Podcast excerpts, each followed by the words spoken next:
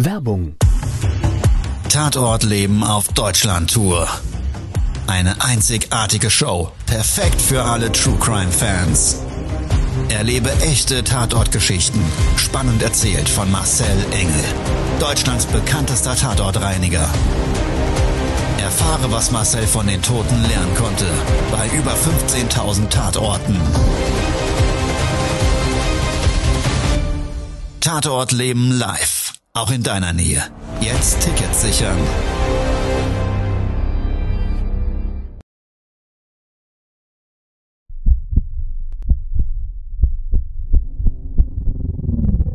Todesursache.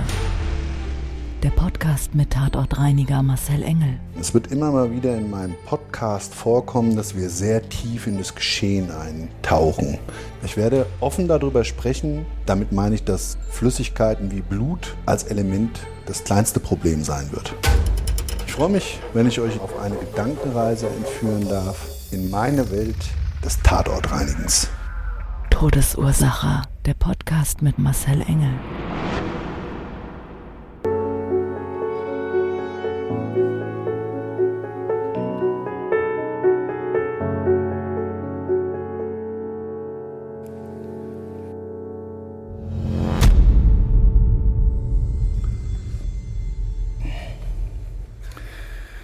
Ein Thema, das glaube ich aktueller nicht sein könnte, die Zukunftsangst.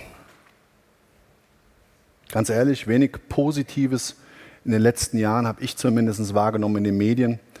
Und ja, Zukunftsangst ist, glaube ich, eine Sache, die betrifft viele von uns. Im Moment aktueller, wie gesagt, denn je. Und in meinem Auftragsfall ging es auch um Zukunftsangst belegt durch den extrem emotionalen und auch sehr traurigen Brief der Verstorbenen. Sie, dreifache Mutter.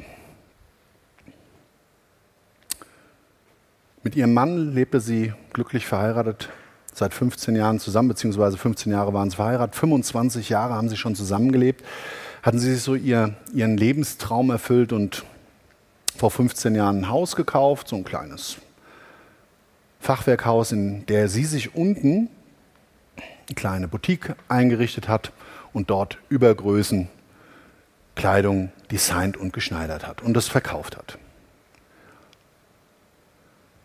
Und vier Jahre vor meinem Auftrag gab es in der Familie einen ganz schrecklichen Schicksalsschlag. Ihr Mann, der Unternehmensberater war, Selbstständiger, hat einen Schlaganfall. Er hat es überlebt, aber er musste alles in seinem Leben, was so selbstverständlich für uns eigentlich ist, musste er neu erlernen. Aufs Klo gehen, essen, trinken, laufen und auch sprechen. Und die Familie, die hatte ein ganz schönes Ritual. Die haben morgens ihren Tag fröhlich gemeinsam miteinander gestartet, haben sich besprochen, haben gemeinsam gefrühstückt.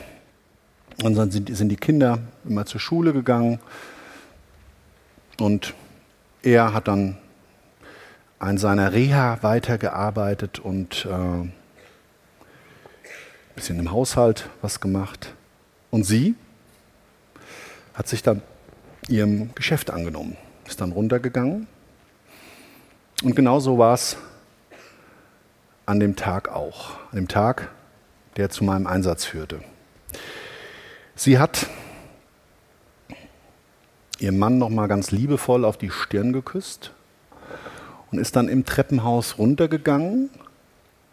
Und er wunderte sich noch, dass sie nicht gleich ins Ladengeschäft gegangen ist, sondern runter in den Keller. Dem Keller war ihr Lager, ihre Schneiderei. Und somit hat er sich gedacht, es hat zwar lange gedauert, aber er hat sich so gedacht, naja, vielleicht holt sie noch was für eine Kundin hoch. Es sind ein paar Minuten vergangen und auf einmal, bam, tut es einen Schlag.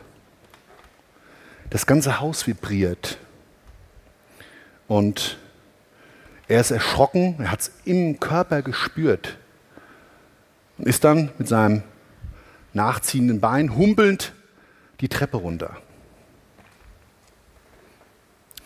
Öffnet die Ladentür von innen im Haus und sieht seine Frau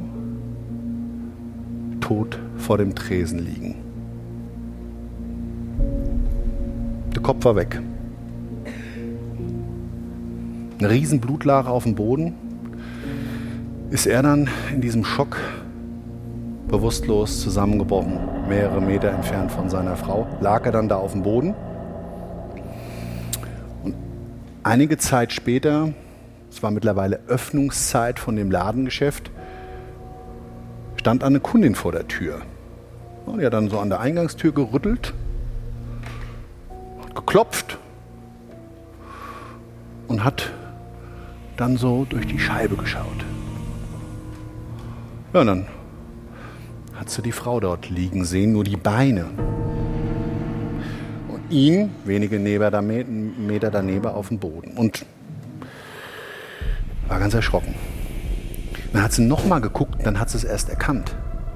An der weißen Wand lauter Blutspritzer, auf der Kleidung Blut, die Lache, die ist dann so nach und nach hinter den Tresen vorgelaufen, ist sie ganz erschrocken einen Meter zurückgegangen und dann hat sie an der Scheibe noch ha Haupthaar gesehen, langes, was an so einer Kopfhaut an der Scheibe klebte und runterlief. Also ein ganz abartiges Szenario. Stellt euch mal vor, ihr geht gerade so fröhlich eure Einkäufe machen, habt vielleicht gerade euer Ladengeschäft um die Ecke. Du bist der erste Kunde. Und dann siehst du sowas.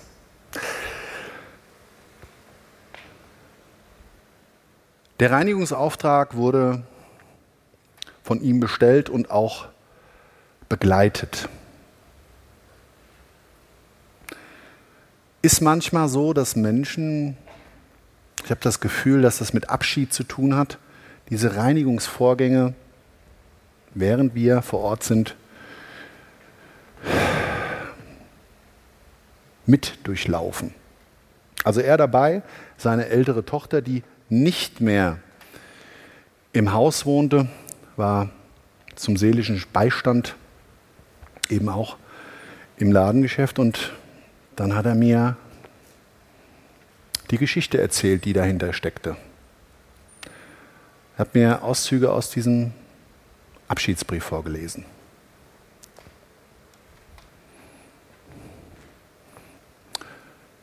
Ja, und da stand das drin. Dass also diese vier Jahre mit ihrem Mann, dass die ähm, extrem energetisch aufwendig waren für sie. Also sie hat alles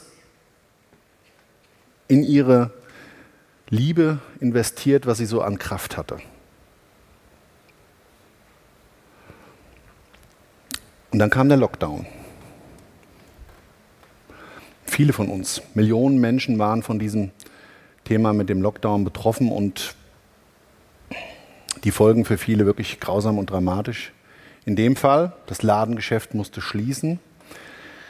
Das Ersparte war aufgebraucht. Die hatten zwar immer gut gelebt, aber eben durch die Pflege ihres Mannes sind viele Sachen angeschafft worden, die das aufgebraucht hatten, war dann der finanzielle Notstand. Das heißt, es war kein Geld mehr da, die Hypotheken konnten nicht mehr bezahlt werden und die Bank hat richtig Druck gemacht. Aber als wäre diese Last nicht genug, ist dann auch noch ihre Tochter, ihre mittlere, an einer extrem seltenen Autoimmunkrankheit erkrankt. Und da hat sie das umschrieben, dieses, dieses Kopfkino in der Zukunftsaussicht, was denn wohl passieren wird, wenn sie ihr eigenes Kind zu, zu Grabe tragen muss. Diese Angst vor dem Tod eines geliebten Menschen hat sie aufgefressen. Jetzt wären die Probleme noch nicht genug. Ist dann ihr einzigster Ansprechpartner, ihre beste Freundin, jemanden, bei dem sie vielleicht so energetisch durch Gespräche, durch das Miteinander auftanken konnte, ist an Krebs erkrankt und dann war es so, dass sie eben keinen Ansprechpartner mehr hatte. Die hat ihre Energie für sich selbst gebraucht. Und das Fass, was der letzte Tropfen, der das Fass zum Überlaufen gebracht hat, war dann, dass ihre Eltern bei einem Auslandsurlaub beide bei einem Verkehrsunfall ums Leben gekommen sind. Das war für sie zu viel. Das war der Punkt, wo sie für sich so viel Lebensangst hatte, alles mit sich alleine ausgemacht hat. Das war der Punkt, den sie ganz klar und deutlich umschrieben hat, dass sie nicht mehr kann.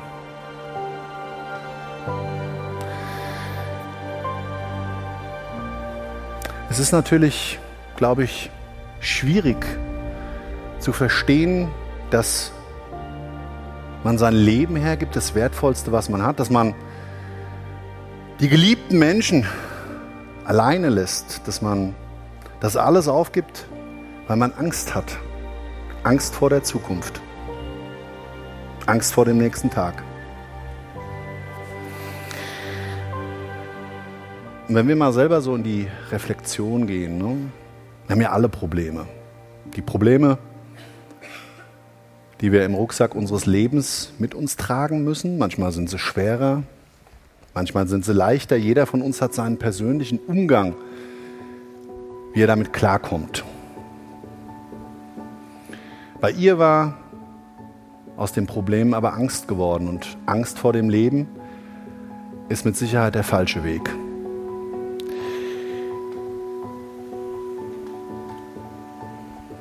Angst hat jeder von uns.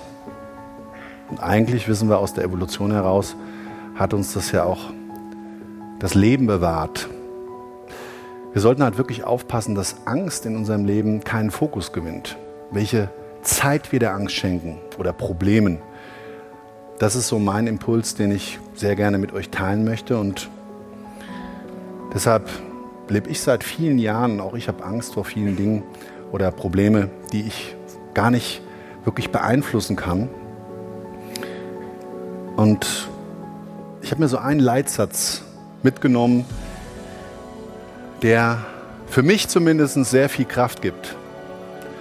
Das ist, lass dich nicht von deiner Angst besiegen, kämpf jeden Tag aufs Neue, weil das Leben ist zu schön, um es wegzuwerfen oder durch Probleme belasten zu lassen, schon gar nicht die, die wir nicht beeinflussen können. Das war's schon mit der neuen Folge von Todesursache, der Podcast mit Marcel Engel, Kopf einer eigenen Spezialreinheit und Tatortreiniger bei mehr als 12.000 Orten auf der ganzen Welt. Was kann Marcel für dich bereinigen? Jederzeit. Weltweit.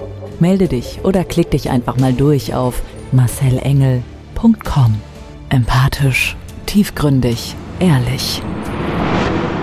Todesursache lässt dich garantiert nicht kalt. Seid dabei. Ich freue mich. Abonniere die Staffel und du kommst für keine Folge zu spät.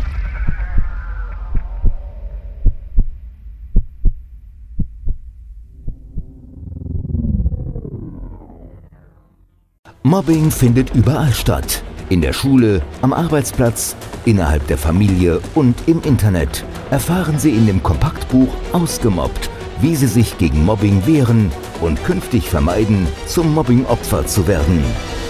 Ausgemobbt von Marcel Engel und Martin Zowak, überall im Buchhandel.